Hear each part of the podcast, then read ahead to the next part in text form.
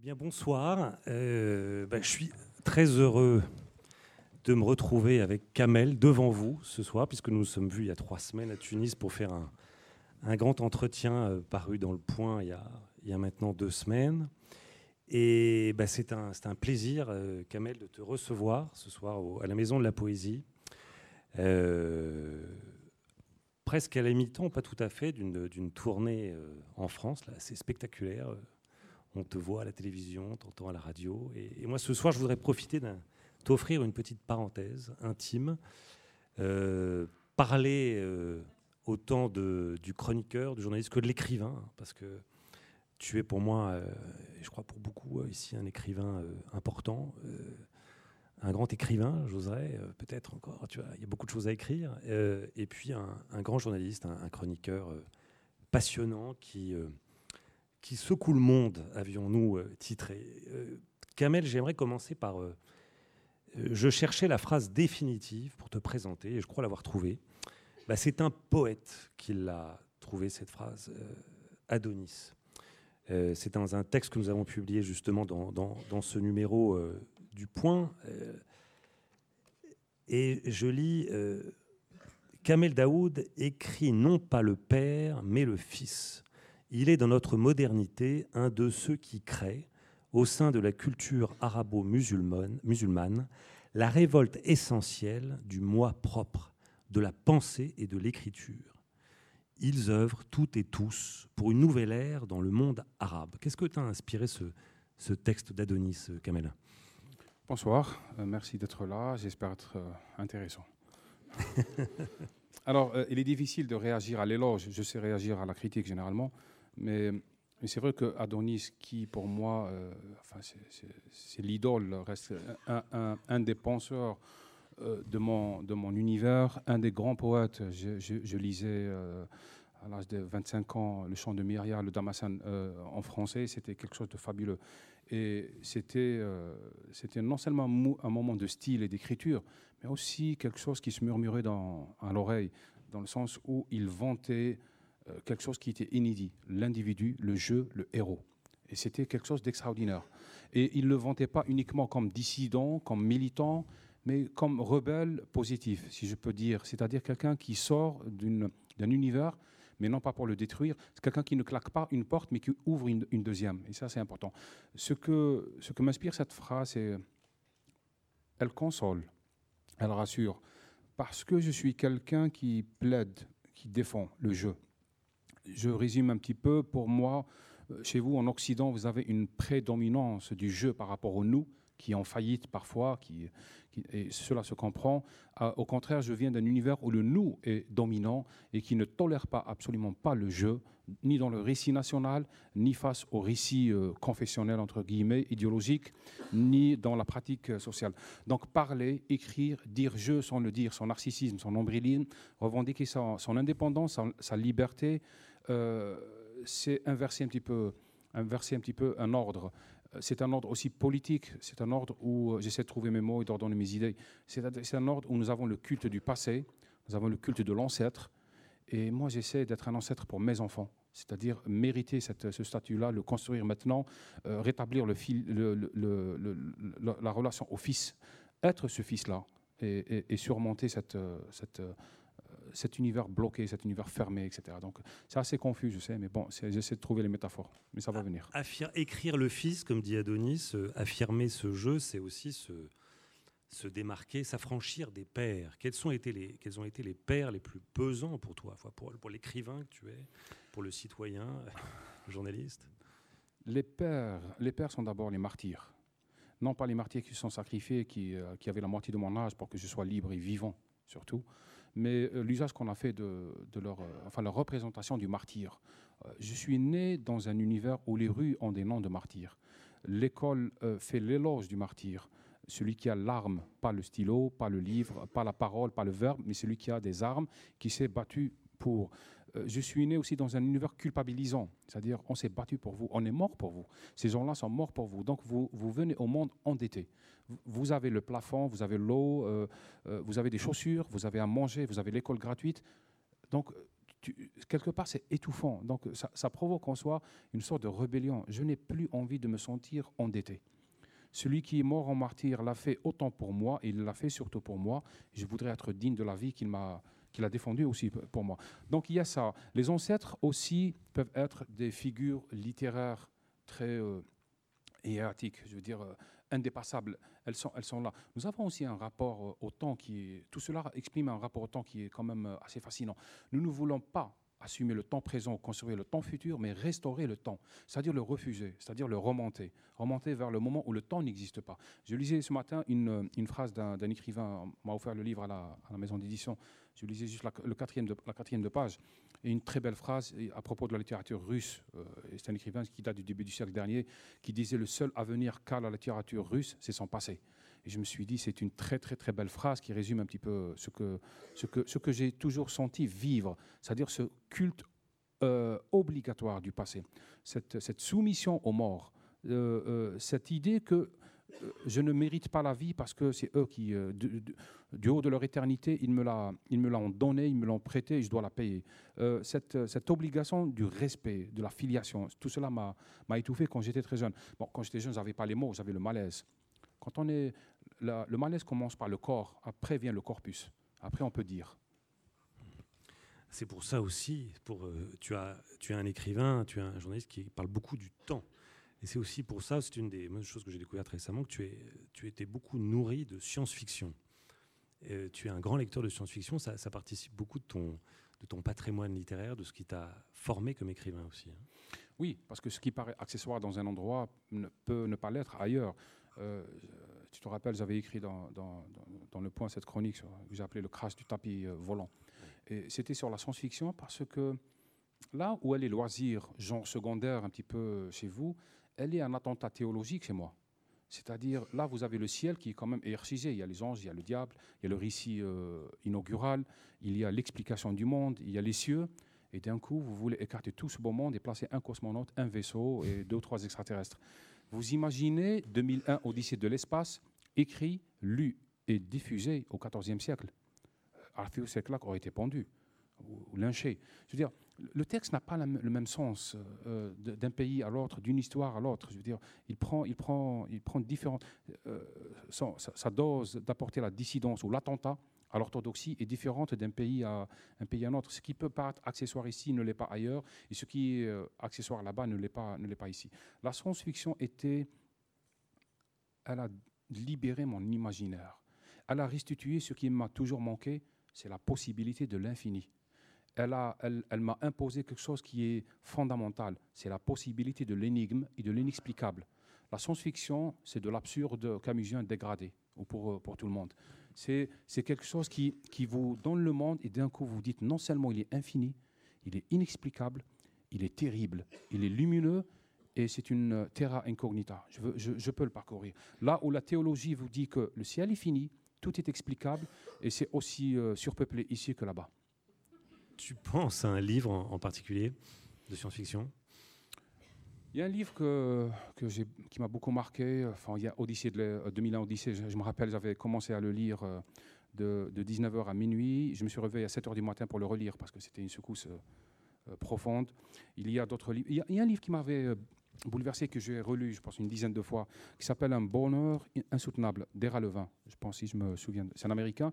Et c'était une belle histoire. C'était l'histoire d'une dissidence quelqu'un qui vit dans une utopie et qui trouve le moyen, la faille de se réveiller sans, éve sans éveiller le soupçon d'autrui. Et qui peu à peu monte dans les échelons, dans les grades, jusqu'à atteindre le, le, sommet pour justement faire exploser cet ordre-là. Ça s'appelle un bonheur insoutenable. Mais il y a aussi, euh, j'avais découvert aussi Jules Verne, qui était pour moi euh, un des pères de la science-fiction, mais c'était à cette époque-là où euh, disons, il n'y avait pas d'énorme distance entre science et fiction. Le, le trait d'union était tout petit. Oui. Est-ce que tu te souviens de ton, du premier texte que tu as écrit le, le, premier texte de création euh, euh, Complète, oui. Enfin, j'écrivais beaucoup de textes. Enfin, C'était quand même, euh, j'étais dans, dans, dans, le cas du personnage de l'amour au temps du choléra. J'écrivais des lettres d'amour pour mes amis qu'ils envoyaient à leurs copines, parce que j'écrivais bien en français. J'écrivais des lettres pour ma famille qu'ils devaient envoyer à des gens qui, euh, qui, vivent en France, parce que j'écrivais bien en français aussi. Donc, j'écrivais aussi des textes. J'ai volé des textes aussi. C'est-à-dire, quand la demande Ce était qu'on appelle un écrivain public. Euh, Ce pardon qu'on appelait, ce qu'on appelait un écrivain Oui, oui, public. mais j'ai volé des textes parce que quand la demande est trop grande, donc je, je, je, je volais un petit peu Baudelaire pour mettre un petit peu pour.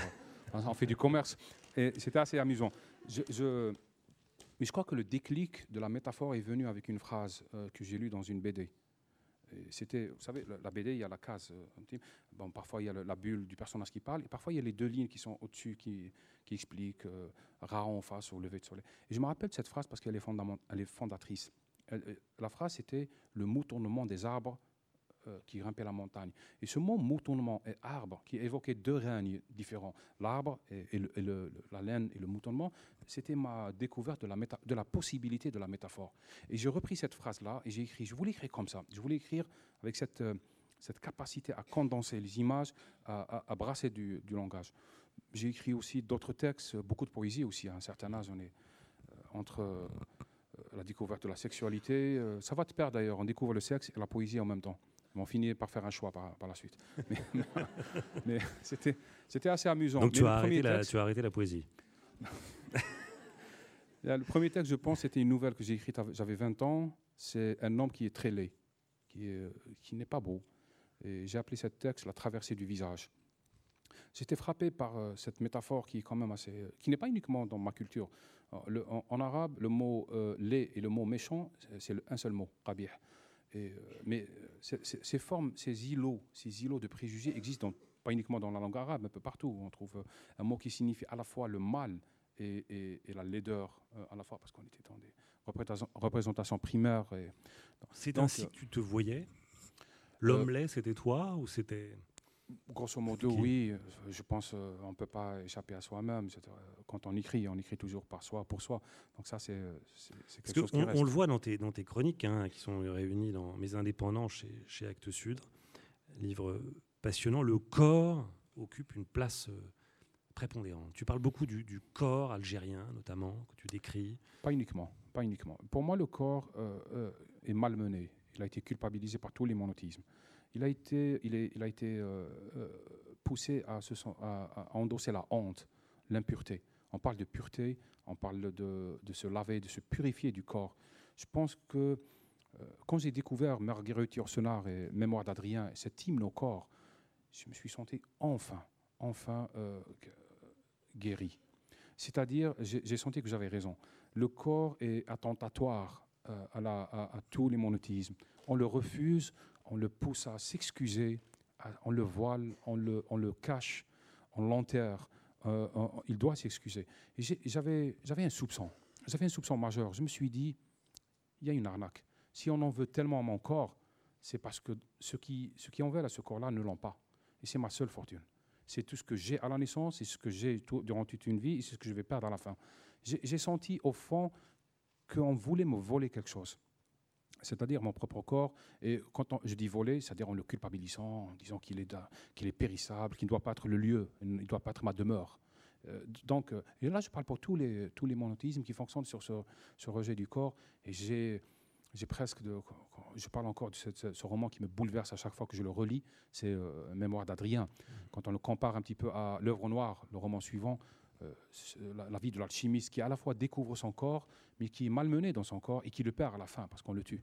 Et, euh, Adrien qui est dans une sorte de, solitude. D'ailleurs, euh, Yourcenar dit que ce roman est né d'une phrase, euh, je crois celle de Balzac ou de quelqu'un d'autre, qui disait que entre la naissance du Christ, plutôt entre euh, pendant 5000 ans, l'homme fut seul. J'ai aimé cette, euh, dignité du corps. C'est important. C'est tout ce que nous possédons. C'est notre seul lieu, non seulement de nous rencontrer nous-mêmes, mais de rencontrer autrui, contrairement à ce qu'on croit. Je ne rencontre pas autrui parce que je le prie ou je l'attends, mais parce que je l'étreins et je l'embrasse. Et ça, c'est important. À la limite, si j'avais à faire un choix entre l'étreinte et l'idée, je choisis l'étreinte. Alors, ce qui, frappe hein, la lecture de tes, chroniques, c'est leur euh, aspect très physique. Si, je te dis que euh, tu engages ton corps euh, au-delà de ta vie dans ce que tu écris, est-ce que tu, es d'accord avec ce, constat Oui, je pense que la métaphore et le corps doivent, rimer. À la limite, bon, c'est un jeu de mots facile, mais c'est la réalité aussi. Euh, je, ne vois pas d'autre moyen. Je veux dire, euh, que d'engager sa chair dans, l'écriture. C'est ce qui sauve l'écriture, c'est ce qui fait que le texte reste d'actualité même après. C'est ce qui fait la différence entre Camus, par exemple, et d'autres écrivains. C'est que sa métaphore était plus proche de sa chair que de ses idées. Et ça, c'est important. Il y a dans la tradition française qui parfois se perd, parfois se retrouve, cet équilibre qui est fascinant entre le style et le sens, ou à la fois euh, le goût et la réflexion. Euh, le, soleil et la contemplation des vestiges ou des ruines, ou euh, l'ouvrage, je veux dire, et, le physique. Ça, c'est quelque chose qui se, perd dans la tradition française, qui revient parfois, qui, réémerge avec certains écrivains, qui, disparaît. Quand je lis Michel Tournier, par exemple, c'est euh, cette, idée que le corps est au centre. De, de, son œuvre, de sa réflexion et de la sexualité qui est au centre, je trouve ça admirable. J'aime beaucoup Michel Tournier. Donc, oui, je, mise, je mise le corps et, j'ai l'impression que je, voudrais m'exiger d'écrire comme si c'était la dernière fois. Et vous savez, quand on parle pour la dernière fois, on le fait avec ses tripes. Ça, c'est ça, c'est important. Je veux dire, c'est peut-être un fantasme littéraire, c'est un fantasme stylistique, mais je voudrais, je voudrais que ça soit que l'écriture, c'est tragique ce que je vais dire, mais que ce soit sur un lit de mort, mais debout. tu, en parlant de Camus d'ailleurs et de cette penser, euh, cette manière de penser incarnée. Tu sais qu'il y a ceux qui, qui, pensent en situation et ceux qui pensent les situations. Toi, tu te, tu te ranges parmi ceux qui pensent en situation, du côté de Camus. Euh, à, l'inverse de Sartre, par exemple. oui, disons. On l'oppose souvent à Camus. Les, deux grands modèles, mais bon, je ne sais pas si je suis digne de ça ou si je mérite. J'essaie de creuser. Mais tu t'inscris dans cette filiation-là. Oui, je pense que penser en situation vous engage, vous, vous, vous donne une sorte de, de sens de la mesure qui n'existe pas lorsqu'on pense les situations. C'est différent. Et nous, Algériens, nous l'avons vécu. Euh, durant la, décennie noire, durant les années 90. C'est-à-dire, c'était beau de dire oui, mais la démocratie, il faut que ça soit, je sais, la liberté. Et dès que vous avez votre propre fillette qui est menacée par, euh, par une bombe dans une école, là, vous changez de cap. Et donc, c'est là où j'ai découvert l'impossibilité de penser les situations uniquement. Il faut penser en situation. De quoi je suis capable lorsque le monstre me regarde dans les yeux Ça, c'est important. Est-ce que j'ai du courage? Est-ce que je dois baisser les yeux? Est-ce que je vais devenir son propre reflet, le reflet du monstre? Je vais prendre ma valise et je vais m'en aller euh, le, corps est important. Euh, ce n'est pas étonnant que dans le récit biblique, le prophète engage son corps. Le perd, le, le conteste, le sauve à la fin. C'est important. Penser en situation est important. Nous ne sommes pas des livres, nous sommes des vivants durant cette, cette décennie-là en, Algérie, terrible, euh, tu, étais, tu étais journaliste, tu as commencé comme journaliste de, de faits divers et tu as, euh, à ce moment-là, euh, été propulsé sur des, des lieux de crimes bien plus horribles, hein, des, des, des, crimes, des, lieux, des scènes de, de massacre. Est-ce que quand tu écris encore aujourd'hui, tu as les, les scènes de ces années-là encore dans les yeux? Non. Non. ce qui s'est passé durant les années 90 algériennes n'est pas encore, à mon avis, écrit, dit euh, assumé et porté. C'est quelque chose d'étonnant, c'est-à-dire on n'en parle pas. J'étais invité à dîner chez un ami il y a deux jours et euh, on était entre euh, moi, Sid Ahmed Samian qui est là, qui, qui, a fait la préface de. Qui a fait la préface et qui prépare un, un film sur toi. Et, on était en train de parler d'un coup, on a remarqué qu'on était en train de parler de, de, quelques anecdotes des années 90 et on ne l'a jamais fait en Algérie. On se rend compte, mais on ne le fait pas. On ne parle pas. C'est pas une volonté, c'est juste on ne le fait pas. On enjambe cette, cette période-là. Donc c'est assez, euh, c'est assez bouleversant. On était ici à Paris et d'un coup on a commencé à, au bout d'une demi-heure, on a remarqué qu'on en parlait. Alors que bon, euh, ça n'arrive jamais, ni dans les écoles, ni dans le récit, ni de quoi que ce soit. Donc ces images-là, non, mais elles ont été euh, fracassantes, dans le sens où il y avait, on découvre la dérision de la chose, c'est-à-dire ce déséquilibre presque moqueur entre le cadavre et le vivant, entre le cadavre découpé et la passion de toute une vie. Il y a quelque chose qui, qui échappe, il y a quelque chose qui, moi je trouve déréductible. Alors soit il y a l'éternité, soit il y a quelqu'un qui se moque. Mais, euh, mais passer du, cadavre, du vivant au cadavre, ça ne fonctionne pas. Tu as en quelque sorte mis des, des, mots sur des silences, les silences de ton enfance, le silence imposé par ces pères qui ont euh, glorieux, euh, euh, qui t'ont euh, imposé justement ce sentiment d'être endetté, les silences de ces années 90, de ces, ces premières années d'écriture journalistique. C'est un peu ça aujourd'hui de reconstituer euh, une sorte de symphonie personnelle. J'ai eu une chance que d'autres n'ont pas eu. la chronique que je faisais en Algérie était très lue. J'ai compris par la suite qu'elle était lue parce qu'elle n'était pas écrite par d'autres, dans le sens où les gens disaient ah, c'est exactement ce que je pense et ce que je voulais dire, ce que j'avais envie de dire, etc. Donc j'étais le corps d'autrui. Et, ça, c'est ça, c'est important. Mais j'ai eu une chance quand même, peut-être par choix, par accident, par euh, je ne sais pas. Mais j'ai quand même pu poser un lapin quelque part parce que j'ai les mots. Et les mots me permettent un petit peu, non seulement de penser mon présent et de me permettre de participer à un futur, mais aussi d'affronter un passé. Je le regarde et quand il m'écrase, je parle et j'écris. Et quand j'écris, il s'allège, il prend du sens. Et ça, c'est assez important. Mais j'ai la chance d'avoir, d'écrire, d'avoir les mots, d'avoir, euh, d'avoir. Euh, j'ai quand même fait, fait j'ai contourné une sorte de, silence justement. Et, les mots sont importants parce qu'ils nous permettent justement d'inaugurer, d'affronter, de porter sur le dos. Euh, je, disais dans une conférence à Lima il y a quelques mois que la pierre de Sisyphe c'est différent. Il y a les gens qui la poussent, il y a les gens qui croient qu'il y a une autre pierre dans l'au-delà qui fait contrepoids avec la pierre d'ici, donc ça allège. Il y a des gens qui disent que, bon, écoutez, le monde est absurde, mais je ne vais pas pousser la pierre tout seul. Donc il me faut les autres avec moi. Et il y a des gens qui gravent des mots sur la, sur, euh, sur, la pierre, et puis les autres qui font grève. Ils disent, bon, tant que ce n'est pas du gravier, moi je ne travaille pas.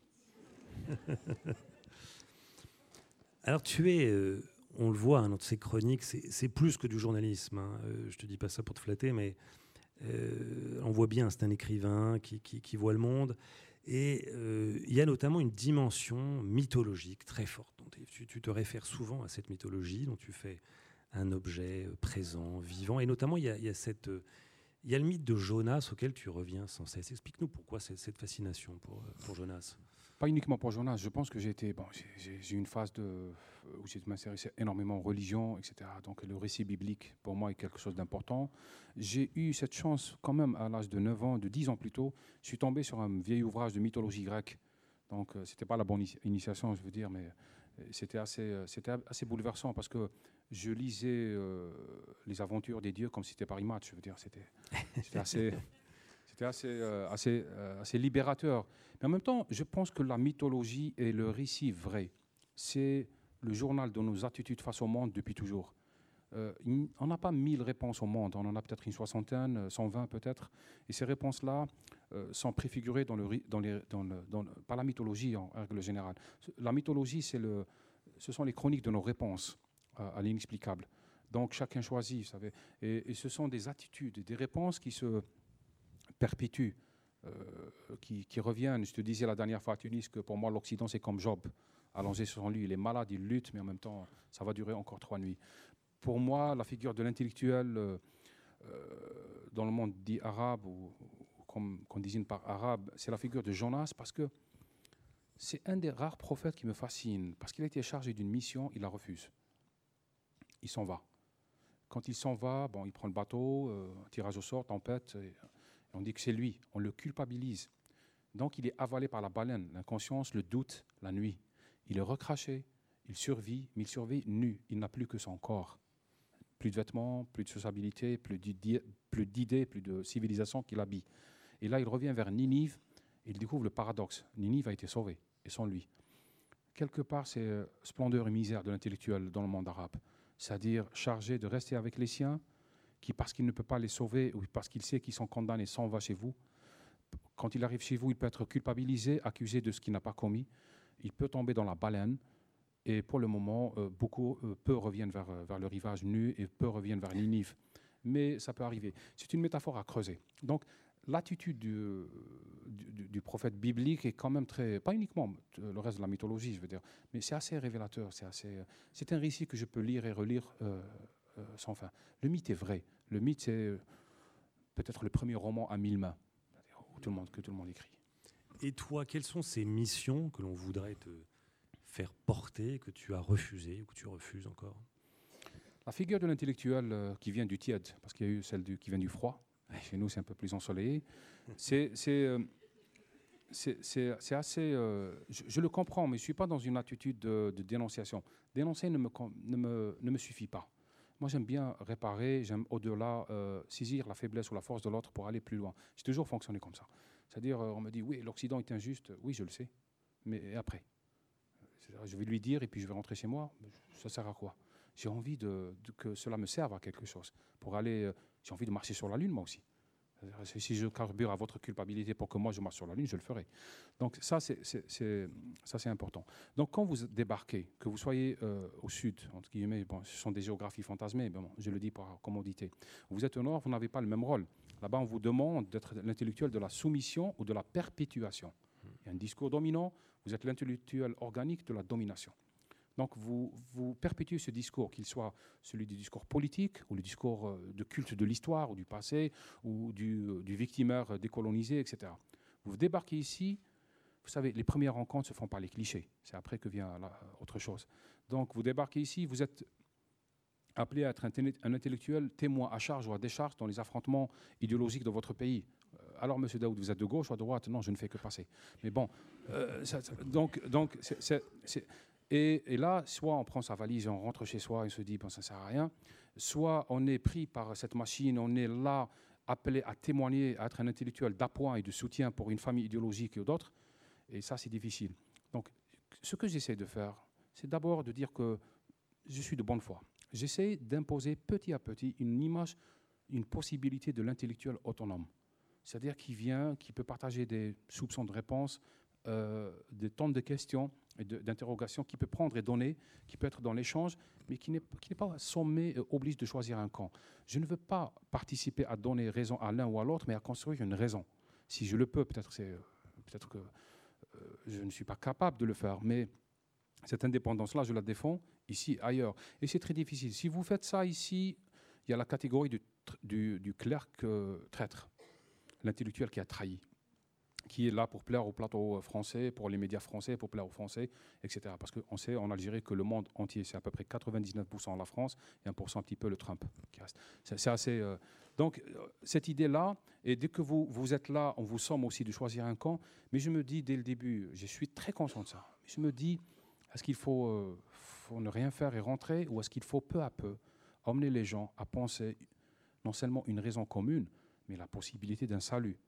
Parce qu'on est face à quelque chose qui unit contre nous, alors que nous, nous sommes divisés entre nous-mêmes. Et ça, c'est très important à redéfinir. Et je me dis que petit à petit, par mes naïvetés, par mes entêtements, par mon fantasme d'autonomie, euh, par mes, glissades, mes dérapages, mes mots, je voudrais peut-être euh, instaurer cette possibilité-là, qu'on peut réfléchir les choses. Sur, ton style, d'ailleurs, il y a une formidable chronique qui s'appelle Pendant qu'il neige, le secret véritable de la chronique tu as rédigé en, le 7 février 2012. Et tu décris ainsi ta manière de d'écrire. Tu nous, nous livres en quelque sorte les secrets de tes chroniques. Tu dis Souvent, je ressens les grands textes qui m'arrivent dans la tête d'abord comme une mélodie, une musique ou des touches de piano. Je vous jure, cela est un son avant l'encre et le papier. J'écris d'abord un son, puis le sens vient après. C'est le chien qui me dicte. Qu'est-ce que c'est le chien? Bah, euh, j'ai voulu m'amuser avec cette idée de l'inspiration. Euh, c'est une figure euh, très, très noble, etc. C'est un texte que j'ai écrit d'un trait parce que j'avais envie de, de, non pas de moquer, mais de donner de la métaphore à l'inspiration, mais autrement. je lisais avant, je suis un amateur de Borges, et je lisais avant qu'il disait que l'art premier aussi, pas uniquement lui, que l'art premier la musique, on a l'impression que c'est quelque chose de joli, au fond, c'est vrai. Le texte vient avant comme une mélodie, vraiment. Alors, euh, ce ne sont pas des sons exactement, mais un rythme. Et on le sent, on le sent. Et on commence à écrire parce avec jubilation, parce qu'avec délice. Euh, vous savez, quand vous aimez quelqu'un, euh, l'amour ne vient pas parce qu'il a tel prénom ou tel autre prénom. C'est différent. C'est tout un jeu de, qui, est là.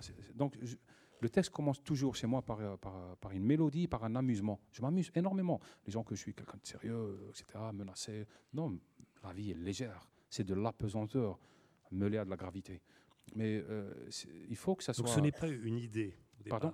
Au, début, la genèse de, ton, de ton, tes chroniques, ce n'est pas une idée. Non, c'est une sensation. Une sensation. D'abord, une sensation. Si, si c'est une idée, ça devient un éditorial. Ça devient quelque chose qu'on pense. Alors que je ne suis pas je, voudrais penser par le corps, je voudrais penser aussi par les sens. Donc, il, faut que ça soit de la musique, il faut que ça soit une mélodie. Alors, on va prendre un exemple. Tu m'as donc tous les vendredis, on va livrer un peu les, secrets de notre petite cuisine. Tu m'envoies euh, ta chronique hebdomadaire euh, qu'on publie dans, Le Point. Et vendredi dernier, tu m'as envoyé une chronique euh, qui s'intitule La Madeleine est une vidéo. Est-ce que tu peux nous en donner en, avant-première un peu la, l'origine? Non, c'était euh, bon. D'abord, j'étais en semaine de promotion, donc euh, généralement, donc je, j'ai toujours le chien qui renifle, qui voit, qui essaie de trouver l'idée, etc. C'est une discipline la chronique. Quand vous écrivez une chronique par jour, c'est une discipline. Vous êtes obligé à une sorte de vigilance permanente qui qui, qui, vous fait dès, le réveil. Vous reniflez un petit peu un trait de visage, une façade, un rond-point, un genou, hibou, etc., etc. Et vous trouvez l'idée.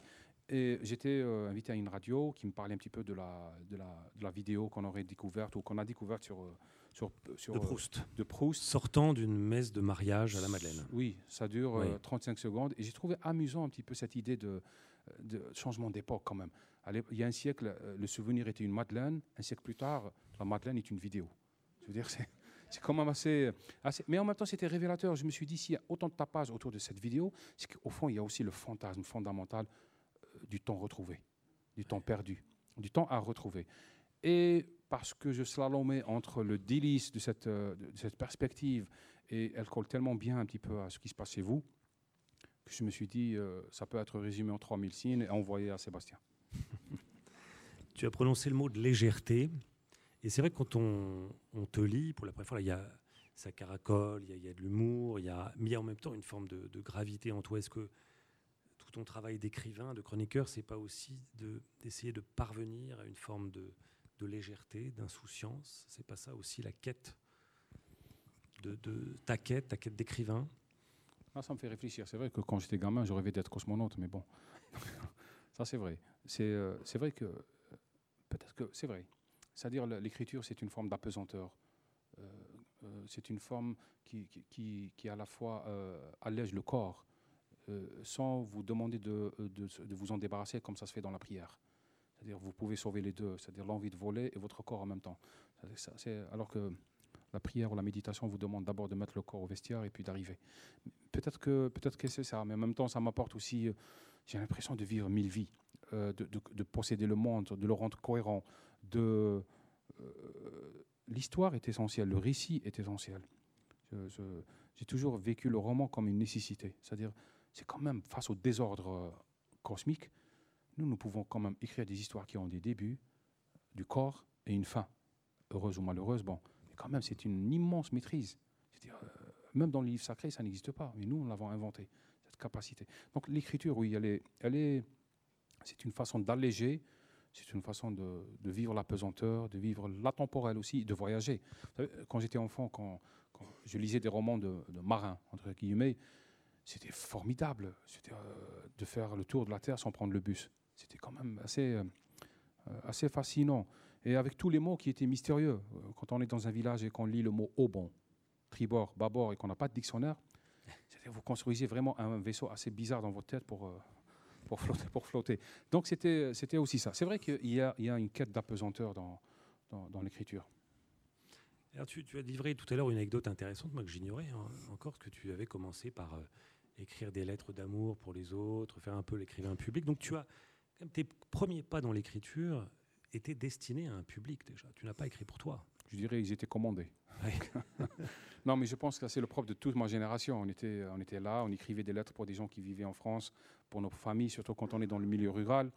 Et puis, si vous êtes brillant à l'école euh, la langue française, donc tout le monde veut séduire aussi par, par le biais de cette langue, etc. Donc, on écrivait aussi des lettres. J'écrivais aussi des lettres, pas uniquement moi. Je, suppose que Sid Ahmed qui est là a fait le même métier, qui était très mal rémunéré, mais bon. mais c'était aussi une. Il n'y avait pas que ça. Le rapport à la langue se tisse autrement. Vous vivez avec euh, votre tante ou votre grand-mère qui regarde la télé, qui était toute, toute neuve, euh, très rare. pendant 4 ou 5 heures, il y avait un film, je ne sais pas, tous les 3 jours et le film était en français, et on vous demande de traduire le film. Et ça, c'est une aventure euh, extraordinaire, parce que je me sentais en position de force, en position de méchanceté aussi. Je jouais le, pour une fois que j'avais le pouvoir, donc je disais, j'ai pas envie de traduire, c'est trop long. C'était, c'était quand même, mais traduire, traduire de, beaux films pour ma tante, c'était quand même assez, assez remplir les blancs, euh, traduire, mais avec euh, le sens qu'il y a des choses que je ne peux pas traduire quand même, parce qu'elle était mon aînée, j'étais gamin, il y a l'intraduisible. Donc c'est tout ça, c'est vagabonder dans cet espace blanc. Vous savez, c'est une erreur de croire que lorsqu'on est bilingue, euh, le bilinguisme ou le trilinguisme, ce sont deux maisons côte à côte. C'est faux. Le bilinguisme, ce sont trois pièces, une à gauche, une à droite et une vide au milieu. C'est la plus importante. C'est là où On se dit, on se dit, est-ce que je laisse passer le mot Comment je le fais passer? Il y a un silence au milieu du bilinguisme qui est à la fois terrible et désespérant parce qu'il il est la preuve de l'intraduisible, mais en même temps, c'est l'espace de création. Est-ce que, pourquoi tu as fait le choix d'écrire en, français? Est-ce que c'est la langue dans laquelle tu t'es trouvé? C'était la langue. Euh, qu'est-ce qu'elle euh, tu as, tu as commencé à. Tu as découvert la littérature en langue française? Bah, C'est pour ça que j'ai été lecteur d'abord en langue française. Et après, j'ai. Et d'ailleurs, tu as parlé français très tard, je crois. Ah, ça, c'est ça, c'est vrai. Ça, c'est vrai. Parce que j'étais, je lisais beaucoup. Donc, je lisais ce que je trouvais, etc. J'écrivais, mais dans le village, on ne parlait pas français. Enfin, on parlait, mais le, français est une langue ambiante, un peu désossée, un peu sur les pancartes, un peu, un peu là, dans, dans des déformations. Mais on ne parlait pas français. Pour moi, les Français étaient morts. C'était le cimetière euh, chrétien de l'autre côté. Donc, le premier Français que j'ai rencontré à 20 ans, il parlait, il était vivant. C'était assez, assez bizarre. non, mais sérieusement. Et, en même temps, il y avait un autre handicap. J'arrive à la fac, je fais choix de faire langue française. Et là, c'était le grand handicap. Tout le monde parlait français, sauf moi. Euh, c'était difficile. Et, je disais la dernière fois que pour draguer, c'était quand même compliqué de le faire avec, euh, quand on parle comme un livre. Je veux dire, c'était, je connaissais, j'étais très bien à l'écrit, j'étais le premier. Première année, j'étais, en premier, j'étais le premier. Deuxième année, je refais mon année parce que c'est le passage euh, vers, le, les difficultés, vers, vers, les liens, vers autrui, etc. Le français n'était plus suffisant pour tisser le lien à autrui. Donc ça, c'était aussi une, une aventure. Et je me souviens que c'était... C'était la langue de la transgression à tes yeux? La clandestinité. La clandestinité. C'est-à-dire la découverte du corps, euh, de la mer, euh, MER, du voyage. Et en même temps, c'est une, euh, c'est une langue qui était là, qui n'était pas enseignée, mais qui était une langue de, découverte pour moi. C'est la langue du grenier, quelque part, si le grenier existe. Donc c'était ce rapport-là. Mais par la suite, j'ai découvert aussi, je me suis libéré de la contrainte qui m'était imposée par rapport à la langue arabe, qui est une très belle langue. Si on peut dire d'une langue qu'elle est belle aussi, euh, parce que j'ai quand même découvert des, romans écrits en arabe, j'ai commencé à lire en arabe, en dehors du carcan scolaire, de l'idiot. Ce que je n'aime pas par rapport à la langue arabe, c'est un patrimoine immense, universel, très beau, sauf qu'on a fait jouer à la langue arabe une mission idéologique. Dès que vous mettez langue et identité, la langue perd. Donc c'est toujours comme ça. Il faut que la langue soit une ouverture vers le monde. C'est pas euh, la langue, on ne la préserve pas quand on, quand on veut l'enfermer dans une identité. Elle s'enrichit par autrui, quand on l'embrasse, quand on, va vers autrui. Ça, c'est important. Donc, à partir d'un certain moment, je commençais aussi à lire en arabe parce que j'avais accès au premier livre de Najib Mahfoud, Hassan Abdul Qudus.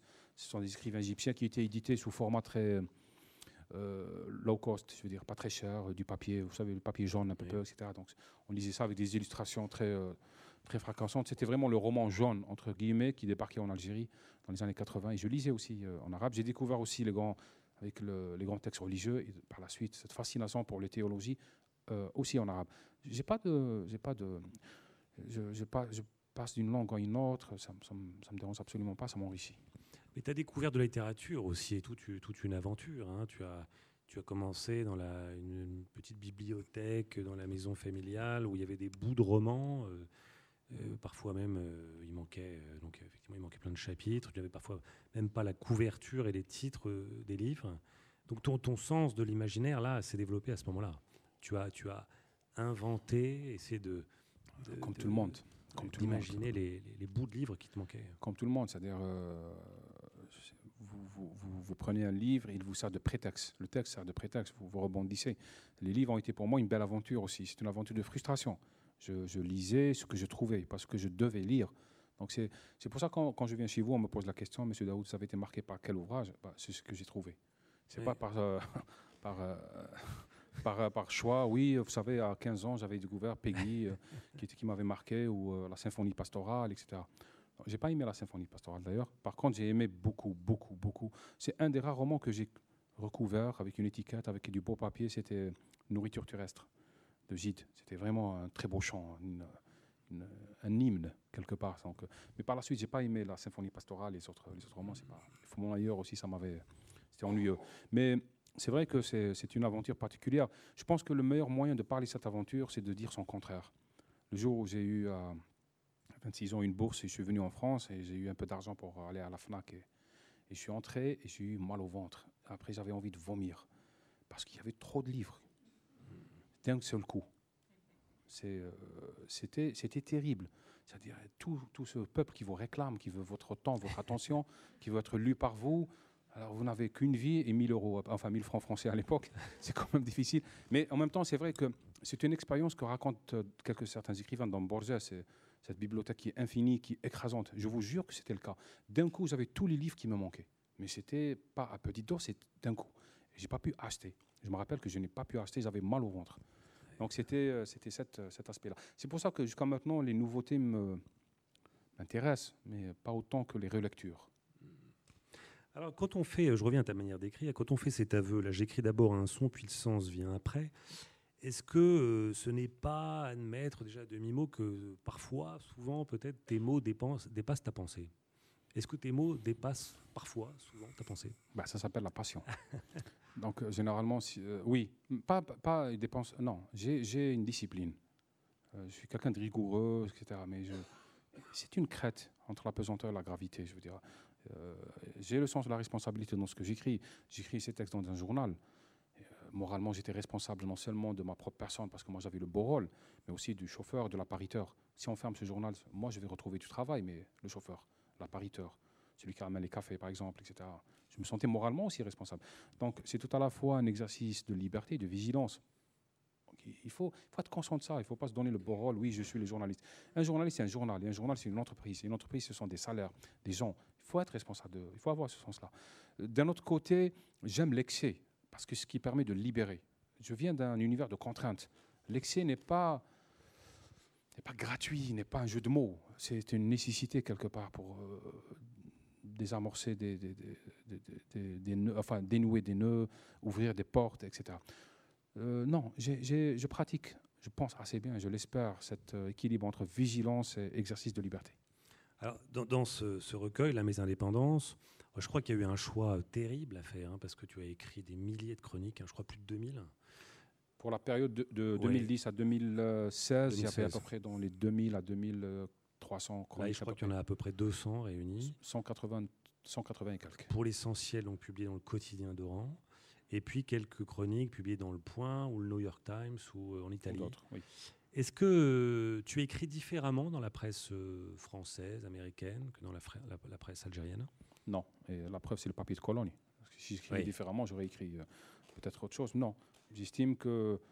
Euh, non, j'ai fait un choix dès le début. Je dis ce que j'ai envie de dire, autant que faire se peut. Mais euh, j'essaie peut-être d'adapter, pas d'adapter au sens tabou, mais au sens lisibilité. Il y a des métaphores que, vous savez, vous écrivez le New York Times, c'est compliqué par rapport au point. Au point, il y a des référents, il y a des jeux de mots qui sont facilement décryptables par vous, par moi, parce que on a une histoire commune, etc. Vous allez aux États-Unis, c'est très difficile. Il faut que la métaphore soit explicite, très explicite. Donc, euh, euh, le jeu de mots se perd. C'est comme une blague euh, qu'on est obligé d'expliquer. Donc, c'est à peu près ça. Donc, je n'écris pas différemment sur le choix des sujets. J'ai décidé de le faire parce que moralement, j'ai conclu. On m'a dit ça. On m'a dit, mais attention, si vous écrivez tel texte par rapport à tel pays, ça va avoir un autre sens. Écoutez, je suis responsable de ce que j'écris, pas des interprétations. Je pense que je dois écrire ce que j'écris. Maintenant, on vit dans un monde quand même où le scripture a changé. C'est-à-dire, je te disais la dernière fois, on n'a pas encore pris conscience que le scripture a changé. Régis Debray disait dans, un livre que je lisais à Tunis que le socialisme est principalement une invention de, l'imprimerie, c'est-à-dire euh, du 19e siècle, imprimeur, tract, Tazibao, etc.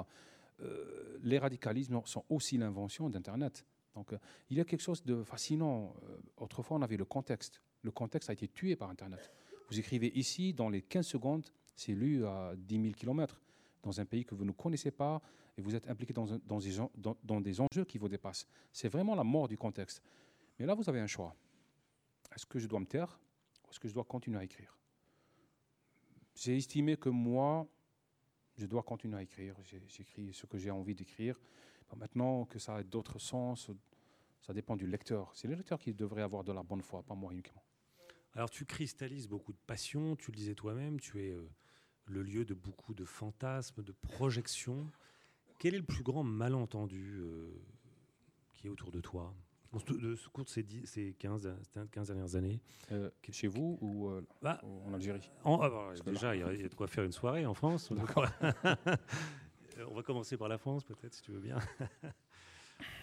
il y a une mécanique qui est difficile. Je te disais tout à l'heure qu'il y a une sommation quelque part qui est toujours plane. on est obligé de choisir un camp, on est appelé dans une sorte de lutte idéologique très féroce. Maintenant, il est très difficile de garder autonomie d'imposer l'idée de l'autonomie de liberté. Parce qu'on vous demande, on vous convoque dans une sorte de procès permanent. Qui a raison, moi ou lui? Et toi, tu passes et tu dis, bah, écoutez, vous savez. Donc, euh, donc ça, c'est un malentendu. On croit que je suis un intellectuel de soutien, de dissidence ou de, militantisme. Je ne le suis pas, je suis un homme vivant. J'adore ce qui est vivant, ce qui vit. J'adore écrire, me tromper, ne pas me tromper, euh, transmettre des idées, faire de la prédation culturelle, etc. Apprendre. Donc, euh, je ne me sens pas, je, ne suis pas là ni pour vous plaire, ni pour vous déplaire. Vraiment, on voyage ensemble, c'est tout. Donc, euh, ça, c'est un malentendu. C'est-à-dire, l'intellectuel qui vient du tiède, c'est un intellectuel qui doit être dissident. Solzhenitsyn euh, a écrit des chefs-d'œuvre. il n'a pas été obligé de parler uniquement du communisme.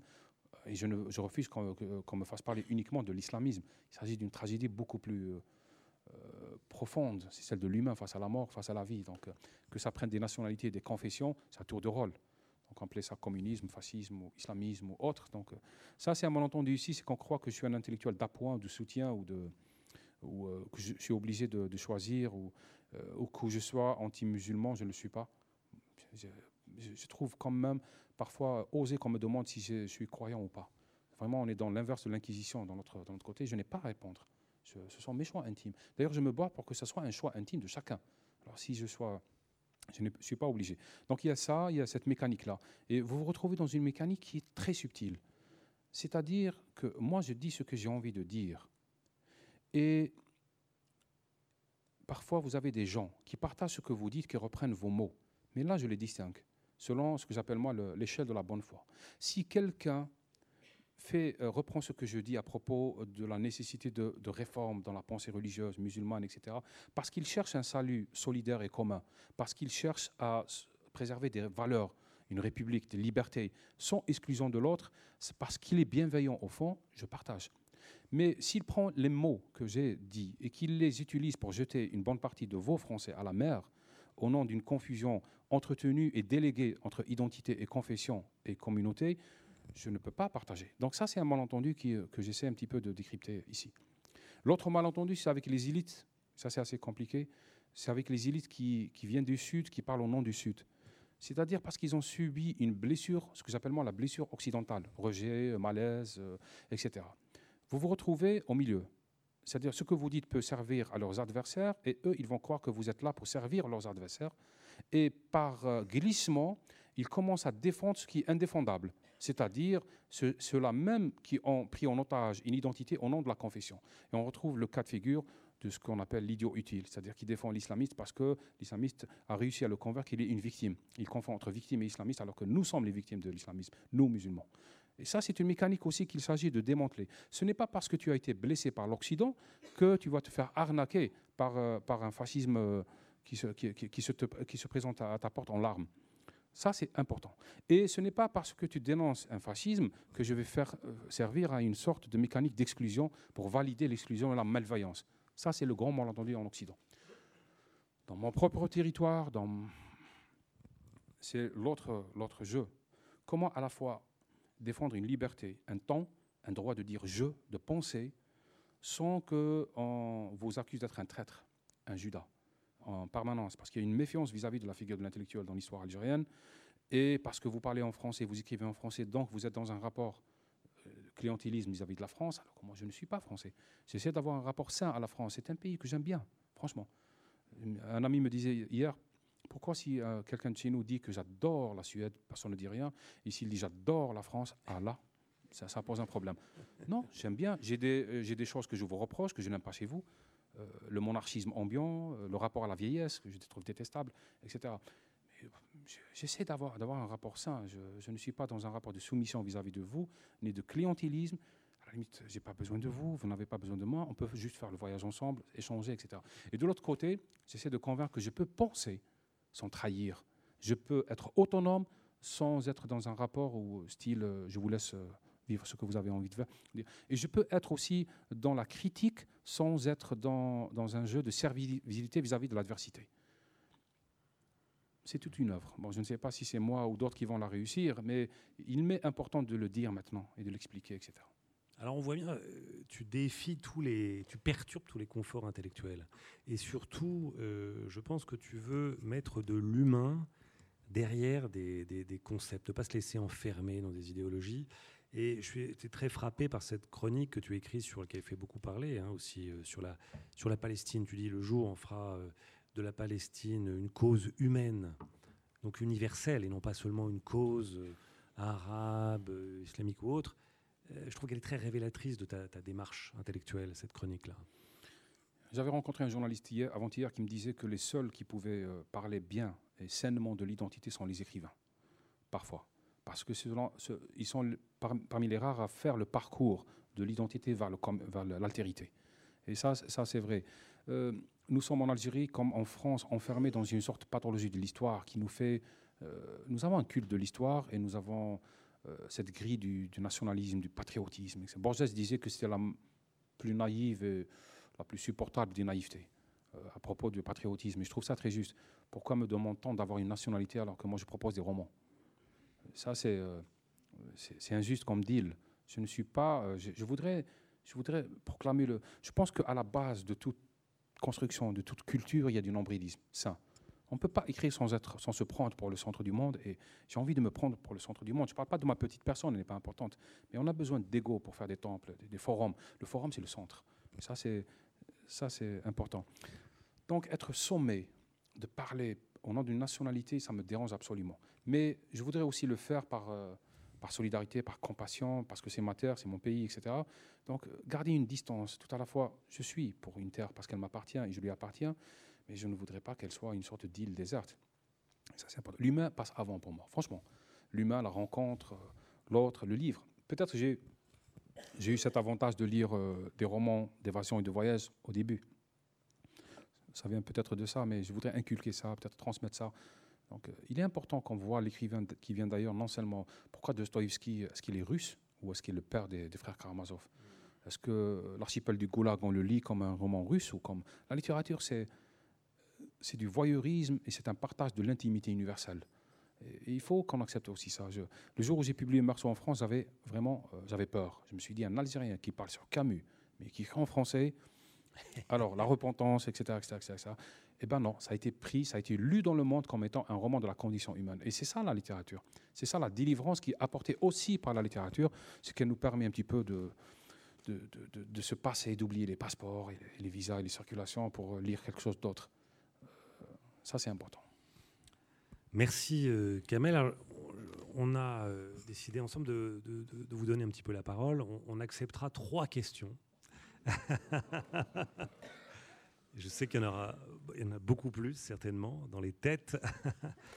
Qui veut poser la, première des, trois questions? Eh ben non, je me suis trompé finalement. Ah, monsieur, on va vous donner un micro.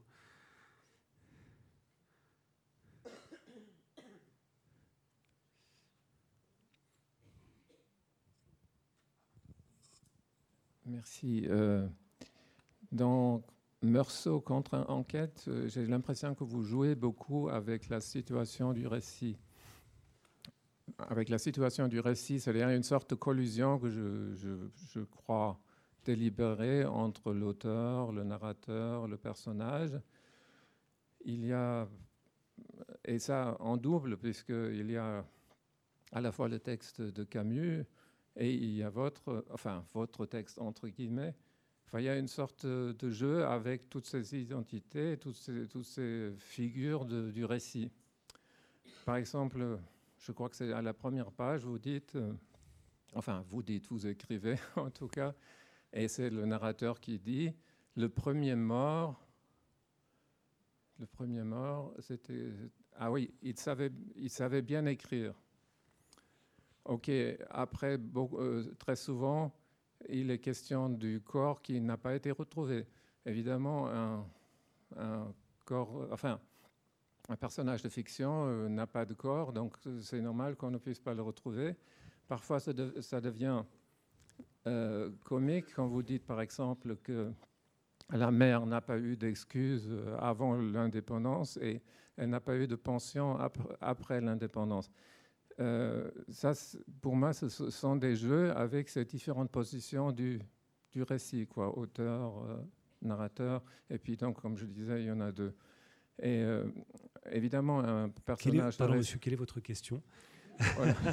Si je peux me permettre. Ça vient dans, dans la phrase qui, qui va suivre. Alors qu'un personnage de fiction, euh, évidemment, on ne reçoit de pension jusqu'à nouvel ordre, même pas de, revenu universel. Et je voulais vous demander si ce que je disais tout à l'heure, c'est-à-dire que vous avez eu du plaisir, je ne disais pas du plaisir, mais vous avez joué avec cette situation du récit, si c'est vrai ou si c'est juste une impression de lecteur qui essaie de, de, se repérer dans cette espèce de kaléidoscope qui est votre roman. Bon, c'était un peu compliqué. Mais... Écoutez, euh,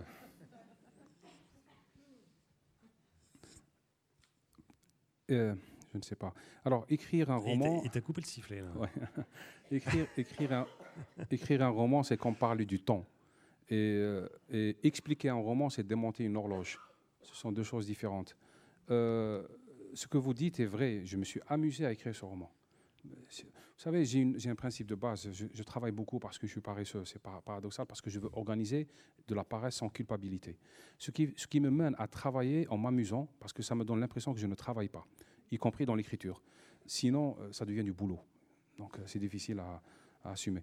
Donc, écrire ce roman-là a été pour moi un exercice de ludique. Ce n'est pas un essai détourné. D'ailleurs, c'est ce que je reproche aux gens qui essaient de faire, euh, qui font l'interrogatoire de Camus. Pourquoi il a dit ça Il a dit ça parce qu'il voulait dire ça Non, ce qu'il avait envie de dire en essai, il l'a dit en essai. Ce qu'il avait envie de dire en, imaginaire, en roman, il l'a dit en roman. Il faut l'accepter, le roman tel qu'il est. Le roman n'est pas un déguisement de l'essai. Donc, ce que j'ai écrit, c'est aussi bien un amusement, un démantèlement, une admiration insolente, euh, un exercice de style aussi. Parce que la littérature, il faut qu'elle soit légère. Euh, Ce n'est pas une pierre tombale. C'est quelque chose qui se lit pour la vie, pas pour la clore la vie. Donc ça, c'est important. Donc je me suis amusé, effectivement. J'ai pris un texte majeur que tout le monde connaît quasiment et je voulais y entrer par effraction, démanteler, replacer, repeindre un petit peu, m'approprier, euh, prendre cette langue, mais en même temps ne pas être dans le pastis, dans, la facilité. Je voulais que, m'affirmer, que mon narrateur s'affirme aussi. Ce n'est pas un hommage uniquement, c'est un compagnonnage quelque part prend quelqu'un qui a éclairé le monde et on veut aller un peu plus loin que lui, on veut l'interroger autrement. Il y a du ludique, il y a de l'amusement, il y a de la déconstruction si vous voulez, mais cela ne s'est pas fait d'une manière réfléchie. Si on réfléchit en roman, on le, on le rate. Il faut qu'il vienne et puis euh, qu'on soit prêt dans, dans une sorte de disponibilité et en même temps d'intelligence pour trouver la bonne construction. C'est assez, assez fin. Donc, pour répondre plus court, oui, c'était euh, amusé. Une, autre question, monsieur. Bonjour, monsieur. Euh, on m'écoute là? Oui, j'entends. Merci beaucoup pour votre intervention d'abord. Euh, ma question va être simple dans sa forme, mais euh, je, conçois qu'elle est, qu'elle est assez compliquée, mais j'avais besoin d'avoir votre avis à vous personnellement, parce que vous dénoncez, on vous critique, vous écrivez pour vous battre. Et alors la question que je voulais vous poser, c'est finalement, face à, à cette frustration, pour être caricatural, du monde arabo-musulman, dans sa relation avec l'Occident, dans sa relation avec son identité, son histoire, etc. Où se trouve finalement aujourd'hui le salut de cette culture, de ce patrimoine arabo-musulman face à sa frustration, face à l'Occident? Où se trouve son salut? Quelle est la solution, la porte d'entrée ou de sortie finalement de cette, frustration et la porte d'entrée vers la modernité, vers son retour à une relation saine avec lui-même et avec l'autre? Vaste question, comme vous le dites. Je ne peux pas y répondre comme ça, facilement. Alors, ça. Je peux. Je peux vous savez, je n'ai que mon expérience à proposer. Je n'ai pas de livre sacré. Euh, je n'ai que moi, ce que j'écris, ce que je propose. J'ai des avis, des opinions, etc. Moi, il m'est apparu que mon parcours peut être intéressant pour d'autres, donc je le raconte. Peut-être que je me trompe. Et mon parcours commence justement par cette restauration du désir du monde, par une réflexion sur l'altérité, par une tentative de sortir du confort victimaire, par euh, une exigence envers autrui, mais en même temps une ouverture envers autrui. Euh, je disais tout à l'heure, l'Occident pour moi n'est ni juste ni injuste. Il est là. Donc je n'ai pas à attendre de lui à geindre et à gémir pour qu'il me donne ce qu'il ce devait me, me, donner. La vie n'est pas juste, elle est belle, terrible. Donc, ça passe aussi par une, une réflexion, une, tentative de, de, chacun de construire une raison, une rationalité au sein même de nos imaginaires, de notre patrimoine, etc. Ça passe par le courage physique. Euh, ça passe aussi, je le disais, je le répète, mais je, le crois, c'est pas par esthétisme, ça passe aussi par un rapport guéri avec le, corps et la femme. On ne peut pas avancer dans la vie avec un seul pied, c'est difficile. Nous, on a la moitié de, notre, de nos potentialités, de notre vie, etc., euh, immobilisées, cadenassées, euh, exclues de notre machine économique, de notre, de, notre vie, etc. Donc ça passe aussi par, par là. Il ne faut pas aussi désespérer. Je crois que le chemin sera long, franchement je, suis confronté à des gens dans les salles qui me disent euh, ailleurs, vous savez, euh, vous changez pas grand-chose, pourquoi vous continuez? Un jour, j'ai répondu d'une manière méchante. J'ai dit, écoutez, entre euh, votre vie et la mienne, je préfère la mienne, parce que moi, je suis de ce côté-là, je parle, et vous, vous me posez cette question-là. Donc, il faut, il faut peut-être qu'on sera défait. Et là aussi, je réponds toujours aux gens, écoutez, si c'est une défaite, qu'elle vienne à la fin, pas au début quand même. Je veux dire, ça, ça, c'est important. Donc, il y, y a tout ça. Il faut faire un travail sur soi-même. Il y a ce que j'appelle moi une nécessité de démanteler et d'assumer l'entre-nous. Vous savez, quand on parle comme ça en public, il y a un discours, mais dès qu'on entre nous, algériens ou soi-disant arabes, etc. Donc il y a un autre discours, il y a un autre rapport. L'altérité, on demande à l'Occident de faire son, boulot sur accepter l'autre, mais aussi à nous d'accepter l'autre. Et ça, c'est un travail. La culpabilité, c'est nous aussi. Parce que là, nous, on est fascinés par le Nord, mais on tourne le dos au Sud. Donc on est aussi dans ce rapport-là. J'aime la lucidité j'aime ce qu'elle impose comme responsabilité et ça commence à l'échelle d'une vie. Moi, on m'a toujours posé cette question. Euh, on est dans une sorte de collectivisme de la révolution. On attend qu'elle vienne. C'est à chacun dans son, les 5 mètres de, changer ses, rapports avec sa femme, avec sa sœur, par exemple avec sa mère, peut-être d'essayer d'inculquer à ses enfants deux ou trois idées fondamentales pour, autre chose, de trouver un livre, d'encourager, d'acheter un livre, de, défendre. Euh, il y a une phrase de Gorky qui m'avait bouleversé quand j'étais jeune à propos d'un militant trotskiste à l'époque, euh, au début de la, révolution en Russie, qui disait, et ça m'avait frappé, il prêchait l'amour avec haine. C'est-à-dire, on, est dans ce rapport-là, je vous cite ça parce qu'on est dans ce rapport. Peut-être que si nous arrivons à assigner notre rapport vis-à-vis de l'Occident, c'est-à-dire, il n'est pas le responsable de tous nos malheurs, et je ne le dis pas par servilité, parce que je suis fatigué de cette accusation. Je ne suis pas servile vis-à-vis de l'Occident. Donc, euh, franchement, euh, je, je n'ai pas ce rapport-là, je ne suis pas quémandeur. Euh, il faut que les choses soient claires. Peut-être que si nous arrivons à réfléchir sur nous-mêmes, à guérir nos rapports, à trouver les textes qu'il faut, à faire lire les textes autour de nous. Je ne parle pas de mes textes, je parle de, très beaux textes de la civilisation arabo-musulmane qui existaient. Euh, quand je lis euh, les textes et la pensée du, du, 12e jusqu'au à peu près jusqu'au 15e, 16e siècle, qui était dans un courage, dans une insolence vis-à-vis du texte sacré, des textes sacrés, je trouve que c'était admirable. Peut-être que je crois, je crois que c'est chacun de nous qui devons. Et j'ai perçu dans votre question une sorte de, désespérance que je n'aime pas. Non, commencez par espérer. Et puis si on perd, on perd à la fin, de toute façon.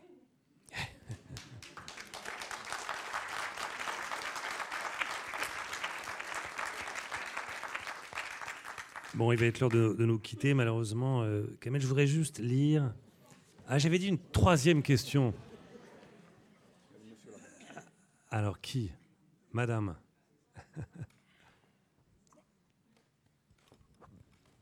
Bonsoir et merci beaucoup pour votre euh, intervention.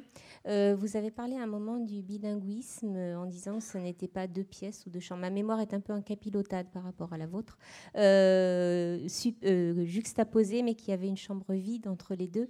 Et j'aurais voulu avoir votre avis d'écrivain et de bilingue est-ce qu'il y a un mot qui, entre le français et l'arabe, euh, crée enfin, cette chambre vide qui n'évoque pas du tout la même chose dans l'une et dans l'autre langue qui vous viennent spontanément à l'esprit? Très belle question, mais là, il faut que je réfléchisse. Franchement, c'est une belle question d'ailleurs. Ah, merci. Est-ce qu'il est que, est que, est qu'il y a des mots qui, euh, des mots qui se tournent le dos, etc. Oui. Peut-être qu'il faut faire, peut-être, peut-être qu'il faut commencer aussi par ça, le dictionnaire des malentendus. Donc, euh, et peut-être ça peut participer à quelque chose. Oui. Bah, merci pour l'idée. La question était très belle. Je ne répondrai pas parce que ma réponse sera moins belle. Donc. Quel est le sens du nom Daoud? Pardon? Quel est le sens du nom Daoud? C'est nous qui le portons, le sens du monde. Non, pour moi, le sens du, du nom. Daoud. Ah, le sens du nom Daoud. bah, Daoud, je pense que la traduction de David. Euh, dans, notre sens. Maintenant, c'est à moi qui vous pose la question. C'est quoi? Ce que je veux dire David? Bon, merci Kamel. Pour finir, je voudrais quand même lire euh, les dernières phrases de la très belle préface à ce recueil, euh, Mes indépendances, paru chez Actes Sud. Elle est signée euh, Sid Ahmed Semian, qui est parmi nous, grand journaliste algérien. Et voici ce qu'il écrit. Et c'est ce que nous dit aussi Kamel Daoud, qui s'est évadé de la prison depuis plusieurs années. Un homme libre jusqu'à preuve du contraire. Et en homme libre, la pensée constamment en fuite, il faut qu'il évite les autres prisons. Toutes les prisons, il est nécessaire pour lui et pour nous qu'il reste ce fugitif, l'homme des grandes évasions. Eh bien, il est l'heure pour toi de t'échapper, Kamel. Merci.